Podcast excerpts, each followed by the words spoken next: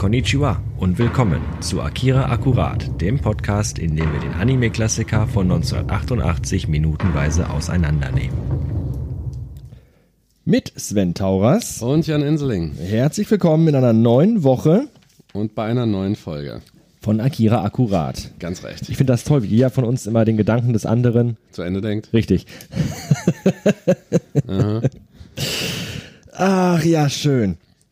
So, äh, gehen wir mal direkt in Medias Res, würde ich sagen. Ne? Genau. Wir sind äh, rausgegangen letzte Woche am Freitag mit der Auseinanderschlagung der religiösen Aufstände durch die Polizei Mhm. und sind dann passend, wie es äh, passender wie es nicht hätte sein können, aus der Minute rausgegangen mit dem Ende auch der Szene. Das heißt, wir fangen heute am Montag mit einer komplett neuen Szene an. Das finde ich ganz gut.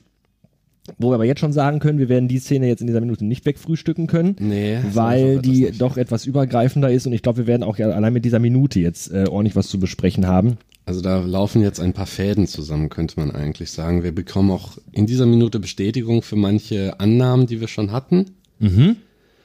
Äh, auch wir treffen, da kann man ja schon mal im Vorfeld sagen, den Exekutivrat. Eine nette Altherrenriege. Ja, wir werden so ein bisschen Zeuge von so einer Art Bundestagssitzung, ne? wenn, man, Äh, wenn, ja. man, wenn man so will. Also da geht's auch hoch her gleich. Da wird, da wird sehr stark debattiert. Ich hoffe, die Herren haben ihre Herztropfen mitgebracht. Also wenn man sich die Schreibtische anguckt, die wir gleich sehen werden, so vollgepackt wie die sind, sind da bestimmt irgendwo äh, Tabletten dabei. Wir beginnen die Szene aber mit der Einführung äh, des Raumes, in dem diese, diese Sitzung stattfindet und äh, fahren im ersten Moment mit der Kamera an einer großen goldenen Statue entlang, wo ich mich jedes Mal frage, was, was symbolisiert diese Statue? Wir sehen einen Engel. einen, ja, einen Engel, einen großen nackten Mann Ja.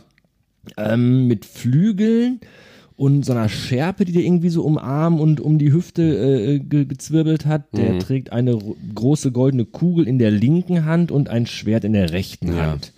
Und der sieht halt auch überhaupt gar nicht irgendwie asiatisch aus. Der wirkt Nein, schon nein. sehr, sehr typische. europäisch ja. bis skandinavisch, würde ich fast Ja, sagen. weil es gibt in der, mh, in der japanischen Kultur gibt es keine Engel. Es gibt nicht diese Idee des Himmelsboten in dem Sinn. Mhm.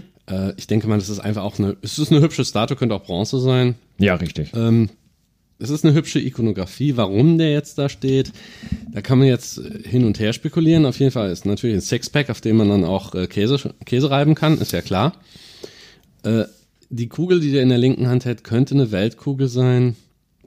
Ähm, Könnte aber auch eine Schneekugel sein. ja, könnte auch eine Schneekugel sein. Und das Schwert in der anderen Hand, ich nehme mal an, weil, äh, ja, Engel in unseren Breiten, das Wort Angelos kommt aus dem Griechischen und bedeutet Bote, also Himmelsbote auch. Und die wurden ja immer von Gott geschickt dann, um ne, so die Mittler zu sein zwischen dem Göttlichen und dem Menschlichen eigentlich. Da kann man jetzt ein bisschen tiefer reingehen in Mythologie, aber viele, es gab ja auch Engel in einigen Geschichten, meistens apokryphischen Schriften, die waren auch sehr kriegerisch. Äh, zum Beispiel die einige gefallene Engel nach dem Sturz von Lucifer äh, haben sich dann auch mit ja, haben bei den Frauen gelegen, wie das so schön heißt, und die haben denen dann auch beigebracht, dass den Männern haben sie das Kriegführen Bei den beigebracht. Frauen gelegen heißt, die hatten Sexualverkehr? ja, die haben es ordentlich mit denen getrieben. Damals Was für eine äh, schöne Umschreibung, oder bei den Frauen gelegen. Ja, das- es das- gibt ja auch in der Bibel die Beschreibung, so. sie erkannten einander. Ja, die- das finde ich besonders ja. schön. Und er, und er Kneipe, erkannte ey, seine oh. Frau und sie gebar ihm den und den. Wollen wir uns heute Abend nicht mehr erkennen gegenseitig? ist dann auch schön, ne? Archetypen entdecken. äh, und bei den, diesen gefallenen Engeln, wie gesagt, den Männern wurde von denen das Kriegshandwerk beigebracht und den Frauen das Schminken und Abtreiben. Äh, ja, genau, das ist eine, eine merkwürdige Sache. Äh, warum jetzt ausgerechnet eine Engelstatue dasteht, es kann sein, dass es einfach nur eine schicke äh, Mythologie ist. Man könnte natürlich sagen, wir haben da ja einen Mittler in diesem, in dieser Szene in Form von Shikishima. Ja, aber es passt, es passt so ikonografisch überhaupt Nein, nicht in den Film, nicht. oder? Also diese, diese Figur, diese, diese, dieser westlich anmutende Eros, Heros, was auch Mhm. Ja. immer, äh, der passt halt überhaupt nicht ins Bild Nee, überhaupt nicht. dieser japanischen Kultur. Nein, aber Also- wir haben das ja schon, äh, schon mal gesehen, dass die, es, diese Statue, man kann natürlich ganz grob gesagt, das ist sehr opulent. Die ist riesig. Das ist Mhm. Ja, eine wenn man das, opulente äh, aus Bronze also oder Gold gegossene so Statue. Ne? Fünf, vier, fünf, sechs Meter sind Die das locker. Ja, und wir hatten das ja schon in, einer- in einer vorherigen Minute mit diesen taktischen Verhandlungen, Ja. dass Shikishima mit einem der Politiker gesprochen hat und das Büro war ja auch so eingerichtet. Du hast keine, bis auf dieses eine Bild im Hintergrund, keine typische japanische Ikonografie drin. Die Uhr zum Beispiel, die wir im Hintergrund gesehen haben, so eine alte Oma-Uhr, die du ne, fast in dem Haushalt seit 1950 findest oder sowas. Ähm, all das ist sehr stark westlich angehaucht. Und ich denke mal, die Statue soll oberflächlich einfach erstmal zeigen, diese Opulenz, die es da gibt, was in starken Kontrast, äh, Kontrast steht zu dem, was da eigentlich diskutiert wird. Auch. Ähm, es sieht, kann auch sein, dass es einfach nur ein hübscher Übergang sein soll und für den Film überhaupt keine Bedeutung hat. Aber so ein Engel, der eine Weltkugel hält und ein Schwert in der anderen halt, das bedeutet dann, es ist eine schützende Hand auf der einen Seite und das Schwert ist entweder um anzugreifen oder zu verteidigen, meistens. Äh, und äh, da es sich um einen Exekutivrat handelt, kann es sein, dass die Idee ist, die halten die Welt sozusagen in ihrer Hand, sind auch bereit, sie zu verteidigen, ähm, bis zu einem gewissen Grad. Daher dieses Bild eines ja, geflügelten Wesens, eines Engels oder Boten, je nachdem, wie man das sehen will. Aber das ist jetzt meine Idee, meine Interpretation dieser Figur. Es kann, wie gesagt, auch einfach nur sagen, oh, ist schön, lassen wir drin. Genau, vielleicht war es wirklich so, einer von denen war auf dem Flohmarkt unterwegs, hat die gesehen, an so einem Stand, dachte mir so, oh, hübsch. Und hat die halt gekauft. Man weiß es nicht. Die Kamera fährt runter und ähm, nee, er steht auf der Weltkugel. also kurz bevor, genau, bevor diese, dieser, dieser, diese Überblendung kommt auf die, äh, auf den, auf den äh, runden Tisch, sieht man nochmal genau, dass er nämlich auch auf so einer Art Ball steht. Wobei ich ganz ehrlich sagen muss, es tut mir leid, aber wenn man den Schatten des großen Cs nimmt, der auf die Kugel geworfen wird, dann könnte das auch so ein Hintern sein, oder findest du nicht auch? So von so einer nach vorne gebückten Person. Ja, ich trete dir in den Arsch. Ja. Ich trete dir auf den Arsch. Ja, wenn man das so, ja. Stimmt, dass ich wieder solche Bilder im Kopf habe, aber Ja, es ist halt so, sowas sieht man nur, wenn man das tatsächlich das Bild wenn man das will, ja, ja. Und wenn man es will, das vor allen Dingen. Ne? Immer diese Suggestion. Also ich glaube, wir sollten das nächste Mal eine FSK-Empfehlung für unsere Nur weil ich Folgen Hintern setzen. gesagt habe, ich bitte dich. Nein. Ja, und dann sehen wir die Überblendung Hm, Auf den runden Tisch. auf den runden Tisch. Wir sehen also zwei, vier, sechs, acht, zehn, zwölf Herrschaften in großen grünen Sesseln. Oh. Sesseln, Ohrensesseln an einem so, großen ja. rot-orangefarbenen Tisch. Mhm. Und ähm, interessanterweise auch mal wieder hier sehen wir, was ja auch, das haben wir schon mal besprochen gehabt, wir sehen keine Tablets, wir sehen keine Handys, wir sehen keine iPhones oder derartige Smartgeräte, sondern die haben Bücher vor sich liegen, die haben Notizzettel vor sich liegen, Stift und Papier. Die haben sowas wie Bildschirme Die vor haben sich, aber- aber, vermutlich mehr so für Videotelefonie. Ja, genau, das, richtig. Ne? Also es ist alles wieder sehr, sehr analog eigentlich hier. Ja. Was ich immer wieder interessant finde bei Akira, dass einfach da viele Dinge, die wir eigentlich aus der heutigen oder aus damaliger Sicht für zukunftsträchtig hielten, da gar nicht vorkommen. Ne, ich meine, Akira äh, 88 produziert und, und Blade Runner ist halt auch schon ein ganzes Stück älter zum Beispiel als Akira. Da Der war, die, da war die 81, Zukunftsvision eine ganz, ich glaube 82. Oder 82. Äh, da war die Zukunftsversion schon eine ganz andere, als wie es bei Akira dargestellt wird. Ja. Hier hat sich technologisch nicht allzu viel getan in, in dem Bereich äh, äh, Consumer Electronics. Finde ich eigentlich ganz interessant. Ja. Und interessanterweise, es sind zwölf. Das ist ein Zwölferrad, ne? Mhm. Äh, dass wir, wir haben Shikishima da sitzen, vorne links, von uns aus betrachtet. Ja, wir haben Und, auf, und direkt ihm gegenüber, wenn man genau guckt, sitzt Nezu. sitzt Nesu, richtig, genau. Äh, es ist sehr interessant, diesen Kontrast zu sehen, weil wir wissen, mit wem Nezu ja Kontakt hatte. Und wir wissen jetzt eben halt auch, dass Nesu Regierungs äh, Richtig, äh, äh, Teil. Teil der Regierung ist. Genau, dieses, äh, wie hat sich, wie haben sie es ausgedrückt, der Exekutivrat. Womit auch dann eigentlich klar wäre, dass Nesu Mhm. Ja, ist die undichte Stelle. ist die undichte Stelle. Das Die ist, Ratte. ne, also er ist eben der, der den Kontakt zur, zur der Untergrundorganisation hält. Ich frage mich, ob das auch ein Zufall ist. Es sind ja zwölf.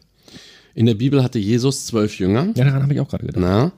Und äh, wir hatten ja vorher diesen religiösen Aspekt zu Akira hin. Akira als religiöse Figur. als religiöser Führer oder als Ikone dafür. Und dann haben wir die zwölf Mann dort. Ähm, ich sag ja, es ist selten, dass es zufällig passiert. Es kann natürlich sein, dass die Inspiration von da kommt. Jesus, hat, äh, Jesus hatte zwölf Jünger, jetzt haben wir zwölf ältere Herren da sitzen. Und es gibt immer einen Zweifler. Es gibt ja einer der Apostel. Immer ein Judas. Nee, nicht mal Judas. Nicht es gab Judas? einen Apostel, der hieß Thomas. Thomas der Zweifler. Und der war derjenige, auch in der Bibelgeschichte, ist der, der gesagt hat, ich will die Wunden von Jesus sehen. Mhm. Nach, nach der Auferstehung. Pix all didn't happen. So, genau. Und dann, ne, sagt er, ne, Entschuldigung. kennst du die Jesuspfeife? Die Jesuspfeife? Ja, hältst die Hand hoch und Man muss dazu sagen, Jan hat sich gerade vor die, vor die hochgehaltene Hand gepustet. Die genau. Jesuspfeife. Jesuspfeife. Und ich glaube, wenn man, man kann das so interpretieren, wir hatten diesen Engel jetzt da, der auf der Weltkugel steht. Auch ein religiöses Symbol eigentlich mehr, ne, aus der christlichen Religion. Und dann haben wir aus diesen zwölf Mann, gibt es einen Zweifler und in dem Fall er, ich meine, die zweifeln alle an der Tatsache, dass das Projekt überhaupt noch, dass man überhaupt noch Geld da reinstecken soll. Genau, dazu kommen wir Aber gleich. derjenige, der im Prinzip aus der Reihe tanzt, ist Shikishima. Ja, also Shikishima quasi der Zweifler. und wenn wir, wenn wir einen Judas haben unter den Aposteln oder unter diesem Zwölferrat, dann ist es Nesu. Weil er ist derjenige, der eigentlich ne, die undichte Stelle darstellt. Für eine Gruppe von außen. Aber wie gesagt, das kann man interpretieren, wie man will. Es könnte auch von mir aus die Ritter der Tafelrunde sein. Oder eine Fußballmannschaft mit Trainer. Glaubst du, einer von denen stellt sich nochmal auf den Platz? Ich finde das eben deswegen, weil du sprachst von Jüngern und, und Jünger ist ja von denen eigentlich keiner. Das sind ja, sagte Jünger. Was noch Jünger? Jünger? Es sind halt alle schon, äh, also sehr viele, ein hoher Anteil von älteren Leuten auch Ja, dabei. definitiv. Also da kommen schon ein paar hundert Jahrhunderte Das ist zusammen. dieses, dieses typische alte weiße Männer quasi, was wir hier sehen. Und da haben wir es mal wieder. Die, wer an der Macht ist, will sie behalten. Ja, Und du kannst davon ausgehen, dass das nicht die komplette Regierung darstellt. Oder es stellt die komplette Regierung dar, praktisch wie eben sie ein Exekutivrat, wie Leute, die sich ein Imperium teilen auf zwölf Leute. Wie früher im alten Rom. Ja ist, die Frage ist ja auch, ähm, sind diese zwölf Personen nur für Neo-Tokio zuständig? Wir kennen ja auch Ja. die genauen äh, politischen Vorgaben nicht in dieser Welt von Akira. Also ist Neo-Tokio eigenständig als Stadtstaat Mhm. oder ist es irgendwie eine eigene Republik geworden oder wie auch immer, das wissen wir ja eigentlich nicht so wirklich. Nee, nicht wirklich. Aber ähm, was wir wissen, ist halt irgendwo, dass das zwölf Männer, Männer, vor allem nur Männer, Ja, ja, sicher. dass das zwölf Männer sind, die halt einfach so klassische Nummer. Neo-Tokio Ja, leiten und richtig. führen. Ich denke mal, dass wohl, weil Tokio ist ja das politische Zentrum Japans. Das ist die Hauptstadt. So. Und Neo Tokio heißt ja eigentlich nur, dass es nochmal neu aufgebaut worden ist. Es kann natürlich sein, dass der Regierungssitz sich nach dem Dritten Weltkrieg irgendwo anders hin verschoben hat. Tokio war ja auch äh, historisch gesehen auch nicht der erste. Ich glaube, Kyoto war zunächst die äh, auf jeden Fall von äh, der Kaisersitz, bis es dann irgendwann äh, versetzt wurde nach Tokio. Und es kann natürlich sein, dass das passiert ist. Den gesamten politischen Eindruck haben wir nicht in Japan. Aber zumindest, wir können zumindest ausgehen, dass die zwölf Leute definitiv über das Schicksal von Neo Tokyo entscheiden. Wir wissen das nämlich durch Nezu, weil er auch in der vorherigen Minute explizit von Neo Tokyo gesprochen hat. Jetzt nicht von Japan als Ganzes. Genau, es geht Neo wirklich Tokyo. immer nur um, um die Stadt Neo-Tokio. Ja, wer weiß, wie groß dieser, wenn man so will, um mal mit äh, Gibson mal wieder zu sprechen, William Gibson, dieser Sprawl, wie groß hat sich, wie weit hat sich das Ding eigentlich ausgebreitet? Richtig. Wir hatten ja schon diese organisches Wachstum gesehen. Es kann natürlich sein, dass dann Neo Tokyo noch mehr Außenbezirke geschluckt hat, größer geworden ist, sich ausgebreitet hat, praktisch wie so ein Krebsgeschwür. Wie es bei vielen Cyberpunk-Geschichten hier ist, dass viele Sachen werden zusammengezogen. Sie zum Beispiel diese Megacities bei Judge Dredd. Ja, oder auch Shadowrun hat das auch sehr häufig, dass es diese Sprawls gibt, wo dann mehrere Städte zusammengezogen werden und eine große, massive Metropole bilden. Und das kann natürlich hier in Neo Tokyo auch sein. Dafür würden vielleicht zwölf Leute reichen, wobei in einem Dialog wird ja gesagt, dass es immer noch Minister gibt, die praktisch vor der, äh, vor der Bevölkerung so ein bisschen Katz buckeln und die bitten durchzuhalten. Weil, wie wir wissen, es geht ums Geld. Ja, vermutlich ist das wirklich, da- das ist halt die oberste Riege, ähm, genau, die alle unter sich wahrscheinlich noch Minister und Ministerien haben. Und das ist eben halt das Kabinett wirklich, das, das, Ja. nee, das exekutive Kabinett und äh, vermutlich jeder von denen hat irgendwo eine Ressource. Klar, ähm, Shikishima ist für, fürs Militär zuständig Und ähm, der Typ, mit dem Shikishima in, äh, in dem Büro gesprochen hat vor, einer, vor ein paar Folgen, Ja. Da ist ja auch zu erkennen, dass er irgendwie anscheinend so ein bisschen sein Vorgesetzter mehr oder weniger irgendwie ist, er zumindest ihn irgendwie in eine gewisse Richtung auch führt und Er leitet. sitzt auch direkt neben ihm da. Ja, also das ist, ist äh, wir, wir steigen nicht hundertprozentig durch, aber das ist auch wieder das, was wir in der letzten Minute schon gesagt haben, ähm, dass nicht immer alles hundertprozentig erklärt und ausgeleuchtet wird. Man kann sich seinen Teil, seinen Denken. Teil denken oder man nimmt es halt einfach hin. Da sitzen zwölf Leute, die sind für Neo Tokyo verantwortlich und debattieren jetzt. Und sie debattieren sehr ausgelassen und sehr emotional. Ja, genau. Es ist schön, dieser Shot, auf dem du gerade hängen geblieben bist, von einem der Minister, der vorliest wegen der Prophezeiung von Kyoko. Ja. Beziehungsweise in der, in der neuen Synchro sagte tatsächlich wieder Nummer, was war das, 25? Äh, Kyoko ist die 25 Kyoko und Takeshi ist die 26. 26, um die beiden geht's ja auch. Unter anderem, und was ich toll finde, er hat die ganzen Papiere, diese Ringordner vor sich liegen, so ähnlich wie die Beamten in dem improvisierten Polizeirevier, relativ am Anfang. Und was er dann noch hat, ist so eine Art PDA. Personal Digital Assistant, sieht aber aus wie diese altmodischen Übersetzercomputer. Sieht aus wie ein Taschenrechner so ein Genau, bisschen, so, ja. so eine Mischung aus Taschenrechner und du kennst ja noch diese alten Teile, die man aufklappen konnte früher, diese elektronischen Wörterbücher, Mhm. Ja, wo ja. du Phrasen eingeben konntest, ne? Wo bitte finde ich den Bahnhof. So sieht das im Grunde genommen aus. Das ist der Höhepunkt der Technik oder der Digitaltechnik in New Tokyo. Offensichtlich. derzeit, So wie das aussieht. Also bis auf, ja, weil der, das Rest des Geldes, die haben kein Geld mehr für irgendwas anderes, der Rest fließt in dieses Projekt. Ne? Genau, und darum geht's. Ähm, das Thema der, der Sitzung ist, äh, wie einleitend von dem Herrn mit der Brille erklärt wird, dass die Terroranschläge in der letzten Zeit massiv zugenommen haben. Ja. Dass, äh, was wir ja auch schon gesehen haben und auch besprochen haben, dass nicht nur die Polizei, sondern auch äh, das Militär beispielsweise mit einsteigen musste, mit helfen musste und dass eben aus dem Grund, dass so viele Terroranschläge Anschläge stattfinden und ähm, so viele Ressourcen dafür benutzt werden müssen, um dem Herr zu werden, eben der Etat halt schon mittlerweile aufgebraucht ist. Ja.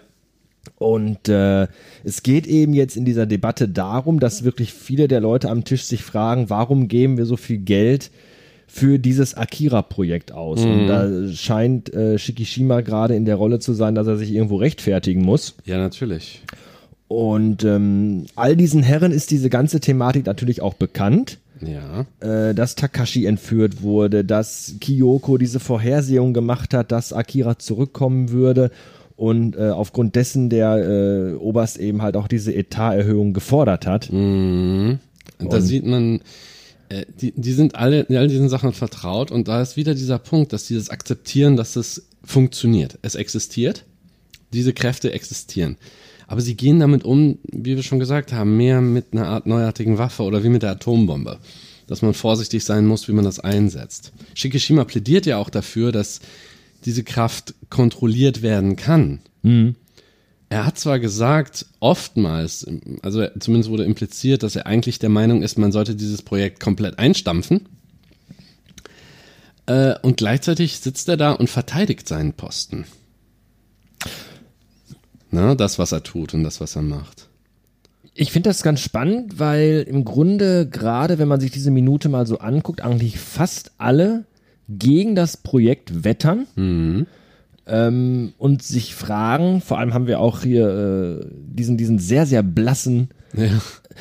Käseweißer Kerl. diese, so. diese, diesen sehr blassen asiatischen äh, Herren und, und neben dem, was wir gerade im Bild jetzt bei uns haben, ist dieser etwas äh, korpulentere, der, der schon sehr, wieder, der schon wieder sehr europäisch aussieht. Ja, also der, aus der, der wie, Herr in äh, Weiß, der, der von der Olympiade spricht, der sieht wirklich asiatisch aus und hier haben wir schon wieder so ein fast amerikanisch, möchte ich sagen. weißt du, wie aus. der, ähm, du kennst doch den, Harry diesen. Zeitungs, diesen, diesen Zeitungsverleger in Spider-Man.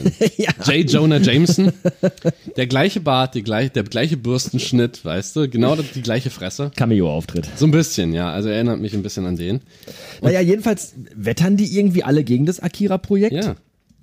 Ähm, der, der, der, der, der blasse Mann äh, sagt auch, es wurde unglaublich viel Geld in ein, ein, ein Relikt aus Kriegs- oder Vorkriegszeiten gesteckt, weil man damit endlich mal Schluss machen will. Ähm, die Olympiade steht vor der Tür, was ein wichtiges Thema ist im, im Jahre 2020. Was auch bei uns aktuell ist. Also, ich, die, also das finde ich echt faszinierend, Ja, dass ja, ja.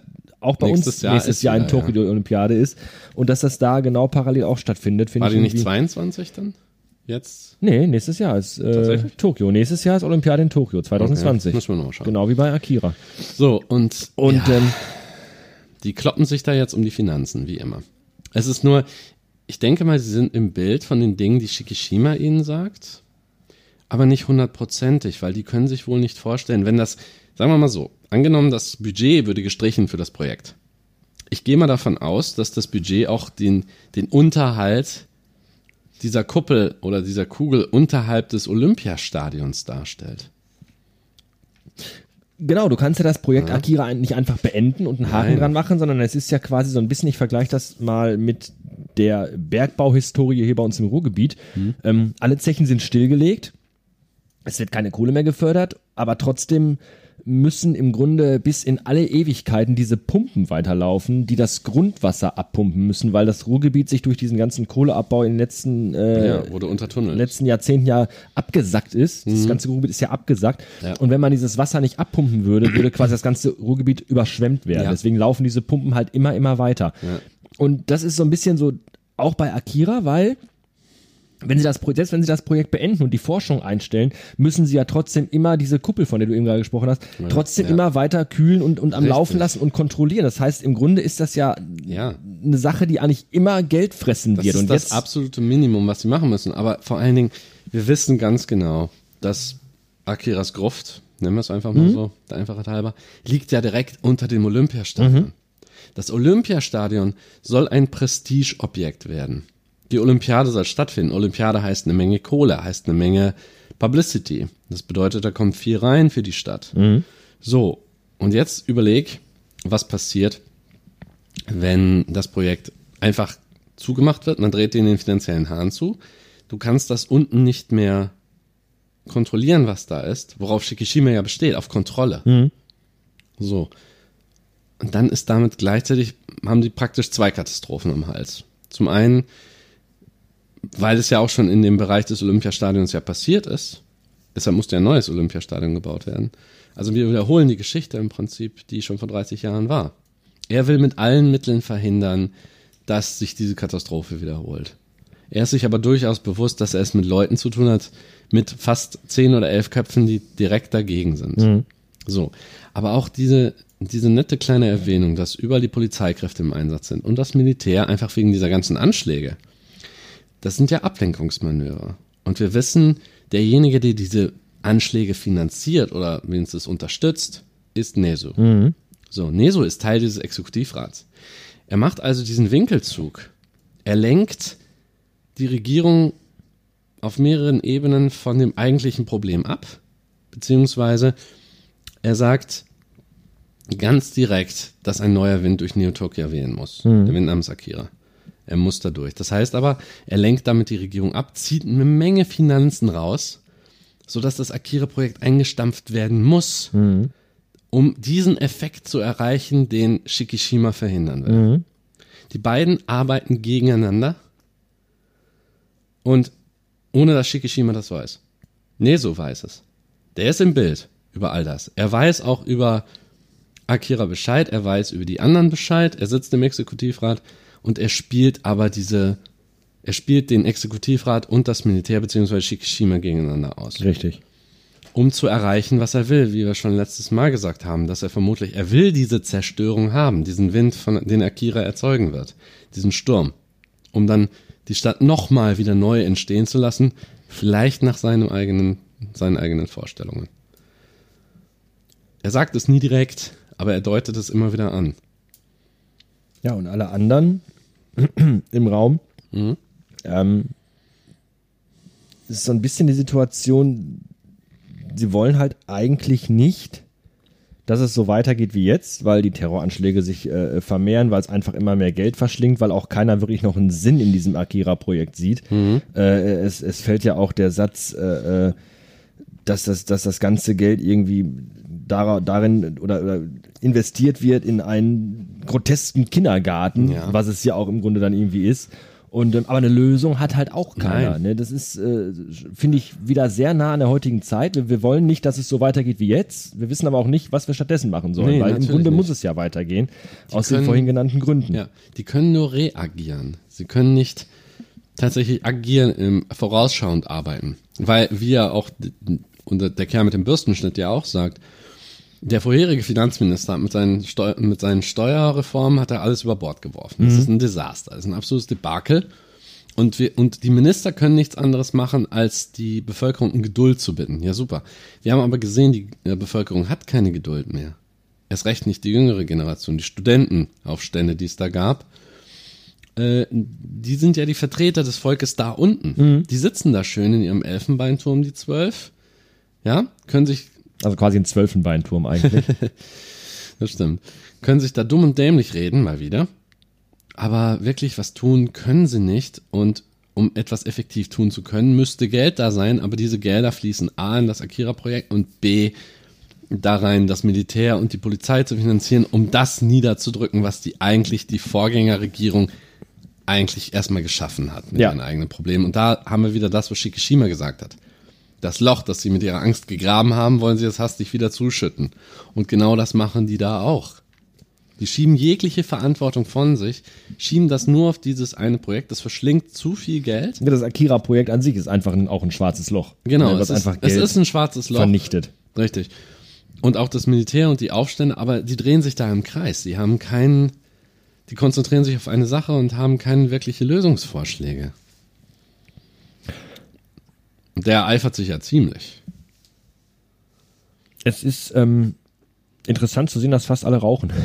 Ja, Also an jedem Tisch steht ein Aschenbecher und liegen Zigaretten. Das und es ich, gibt Kaffee. und es gibt Kaffee. Ich finde das schön. Weil Die laufen, äh, wir wissen das ja, Regierungsbeamte laufen nur noch auf Zigaretten und Kaffee. Ich finde das immer faszinierend, wenn man in alten Serien oder Filmen immer wieder sieht, wo noch in Gebäuden geraucht wurde. Es ist, ich hatte das Thema jetzt vor zwei Tagen noch äh, in der Agentur gehabt, da haben wir auch darüber gesprochen.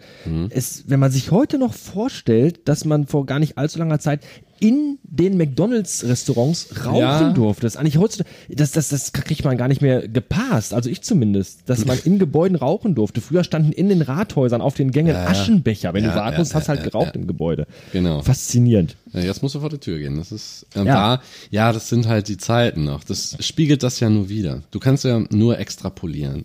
Ja, natürlich, ja ganz klar. sagen, ähm, aber das ist, äh, das ist aber in vielen ähm, Science-Fiction-Filmen, dass du immer noch siehst, dass in der Zukunft geraucht wird. Das Ja, finde ja, das finde ich immer, immer ganz witzig. Mhm. Ähm, Gibt es, glaube ich, auch bei, ich glaube, bei Alien, weiß ich gar nicht, ich glaube, bei Alien auch. Im zweiten Teil auf jeden Fall. Im ersten aber auch. Ich glaube, im ersten sitzen die auch im Raumschiff, im. Raumschiff und rauchen. Ja, ja, ist- ja meine Güte. Stell dir heute vor, Alexander Gerst auf der ISS würde rauchen.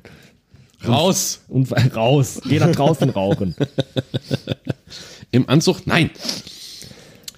Ja. Und halt dieser groteske Kindergarten angesprochen. Es gibt auch nicht viele, die da tatsächlich reden. Es sind drei oder vier. Der eine hat sogar die Augen zu und scheint zu meditieren oder zu schlafen. Ach, nicht schon wieder das Thema.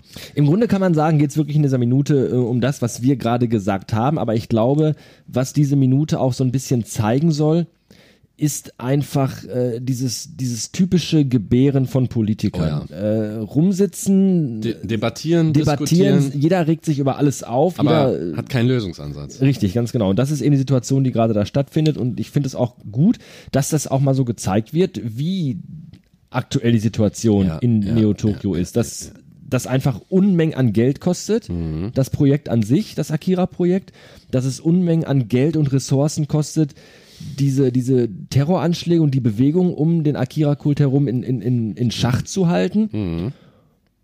dass dann nur alte Männer sitzen und Ja. dass keiner wirklich einen Plan hat, wie es weitergehen soll. Genau. Die sich aufregen über die Zukunft, aber selber keinen Platz lassen für Neuerungen im Prinzip. Die Frage, die ich mir jetzt noch stelle, ist, wenn alle gegen das Projekt Akira wettern und Shikishima ja im Grunde auch der ist, der das eigentlich auch diese Forschung gar nicht unbedingt vorantreiben will und wenn ja, dann bitte mit der höchstmöglichen Sicherheit, die Ja. man irgendwie gewährleisten kann. Genau. Wer ist denn dann der der der Antriebgebende, der sagt, wir forschen aber weiter? Der scheint anscheinend irgendwie entweder nicht im Raum zu sein oder ist es vielleicht der Typ, der neben Shikishima sitzt, mit dem wir am Anfang gesprochen weil, hat? wie gesagt, nicht alle wettern tatsächlich dagegen. Die Tatsache ist, Finanzen sind immer ein heikles Thema. Wie sieht das mit dem Budget aus? Wie weit können wir da gehen? Und das, die Tatsache bleibt, dieses Projekt verschlingt Unmengen an Geld. Mhm.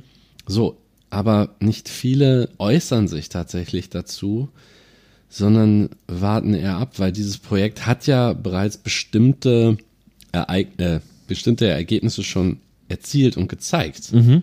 So, er sagt aber, das Problem ist, wir haben sehr viel Geld darin investiert, aber wir haben nicht wirklich ein Ergebnis. Und zumindest Oder- kein zufriedenstellendes. Genau, kein zufriedenstellendes Ergebnis. Also da fragt man sich wieder, haben die tatsächlich versucht, mit diesem Projekt die Dinge waffenfähig zu machen? Reine Forschung ist das garantiert nicht. Weil dann könnten die sich auch einen privaten Finanzier holen. Ja, das haben wir ja ähm, ähm, ähm, schon relativ früh eruiert eigentlich, dass es wirklich darum geht, eine, eine Waffe zu erschaffen. Ja. Und ähm, Aber keiner geht wirklich weiter, weil wenn man jetzt noch einen Schritt weiter gehen würde, hätten wir wieder dieselbe Katastrophe wie vor 30 Jahren. wir haben zumindest an diesem Tisch niemanden, der sich wirklich äh, äh, dafür ausspricht. Entweder, entweder weil, weil derjenige einfach nicht dabei ist oder weil derjenige einfach schweigt. Genau, und abwarten will, wie das Ergebnis aussieht. Ne? Shikishima ist ja in so einer, in so einer äh, äh, zwischen zwei Stühlen so ein bisschen. Mhm. Er führt Befehle aus, dass es weitergehen soll, muss aber gleichzeitig gucken auch, dass alles äh, äh, in einem vertretbaren Rahmen bleibt. Aber einen wirklichen Fürsprecher für das Akira-Projekt gibt's entweder nicht oder oder ähm, der, der, der meldet sich halt einfach nicht Ja. zu Wort. Ich denke mal, wie gesagt, Shikishima wird wahrscheinlich, er muss ja immer Berichte vorlegen. So wenig wie möglich, das hatten wir in dem vorherigen Dialog. Sie müssen den Exekutivrat in Kenntnis setzen. Sie müssen, ne? Sie müssen. Ja. Das ist schon, das, das Wort Heißt- müssen impliziert ja schon Genau, was. heißt, weil das eben diese Prophezeiung von Kyoko ist, da muss er drauf reagieren, da muss er denen das sagen, was für eine Gefahr besteht.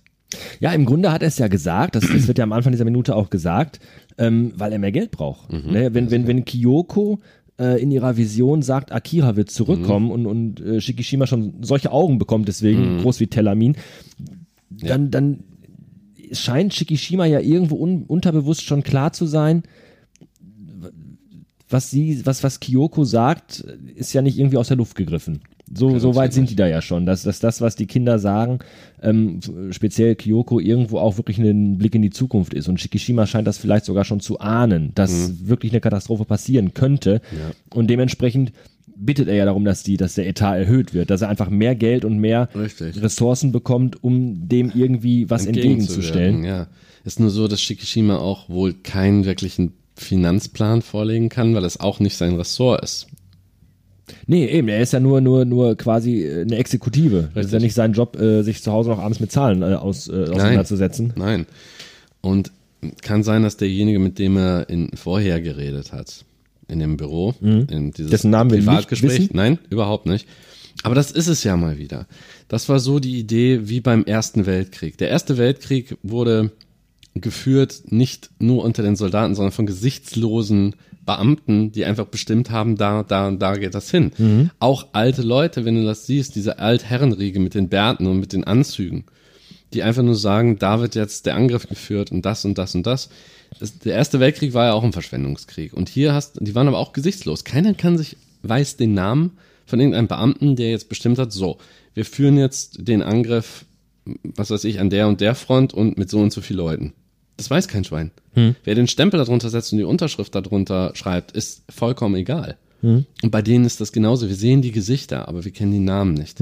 Das sind Non-Identitäten. Einfach Leute, aber du kennst sie nicht, aber sie bestimmen dein ganzes Leben. Oder in dem Falle das Schicksal von Neo Tokyo.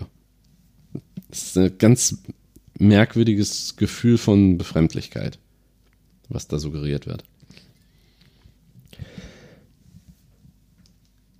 Diese Szene geht noch weiter in der nächsten Minute. Das heißt, wir sind jetzt gleich hier am Ende, äh, bei der Debatte aber allerdings noch nicht.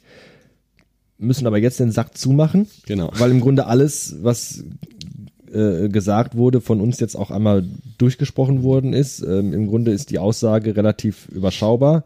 Akira verschlingt zu viel Geld. Akira führt uns gerade so ein bisschen in so eine äh, Chaos-Situation. Ja. Und, und wie soll es weitergehen? Keiner Genau. weiß wirklich was. Nee, und es wird immer, äh, es wird immer diese Diskussion wegen des Budgets geben.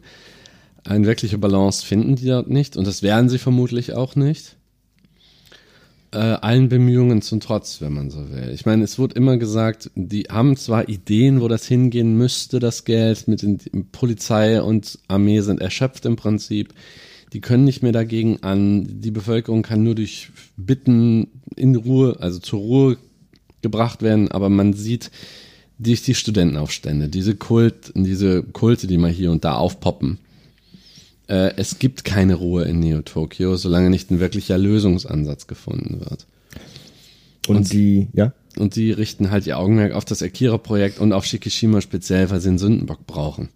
Shikishima ist um die Sicherheit der Stadt besorgt, das hat er gesagt, während dieses Gesprächs mit Dr. Onishi im Aufzug.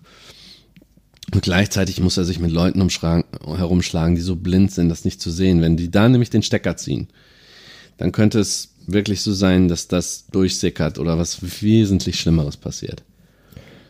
Und wie angespannt äh, die Situation ist, äh, erleben wir jetzt noch in den letzten fünf Sekunden dieser Minute, nämlich äh, ein wirklich unfassbar alt aussehender Mann sagt, dass das ganze Geld, was in Akira gepumpt wurde, Ja. doch besser hätte in wohltätige Zwecke, laut alter Synchro, oder in die Rentenkassen hätte gespült werden können, laut neuer Synchro. Und äh, darauf gibt es dann noch eine ganz kurze Ansage von dem blassen Asiaten, der nämlich sagt, Schnauze, sie alter Fort. Schnauze sie alter Furz. Und das finde ich ist schon eigentlich, Ja, das, das sagt vieles aus. das sagt vieles aus über die allgemeine Stimmung gerade in diesem die ist Rat. sehr angespannt und Ja. manchmal dann kommt es dann auch zu äh, ad hominem Angriffen. Sehr gut. Ja, und wir sind gespannt, wie diese äh, Debatte weitergeht. Das erfahren wir dann allerdings erst am Freitag. Und für jetzt sind wir tatsächlich schon durch. Ja, genau. Wünschen euch eine angenehme Woche. Richtig? Ja, bis zum bis zur nächsten Folge von Akira Akkurat. Dankeschön fürs Zuhören. Genau, und bleibt uns gewogen. Bis dahin. Ciao. Tschö.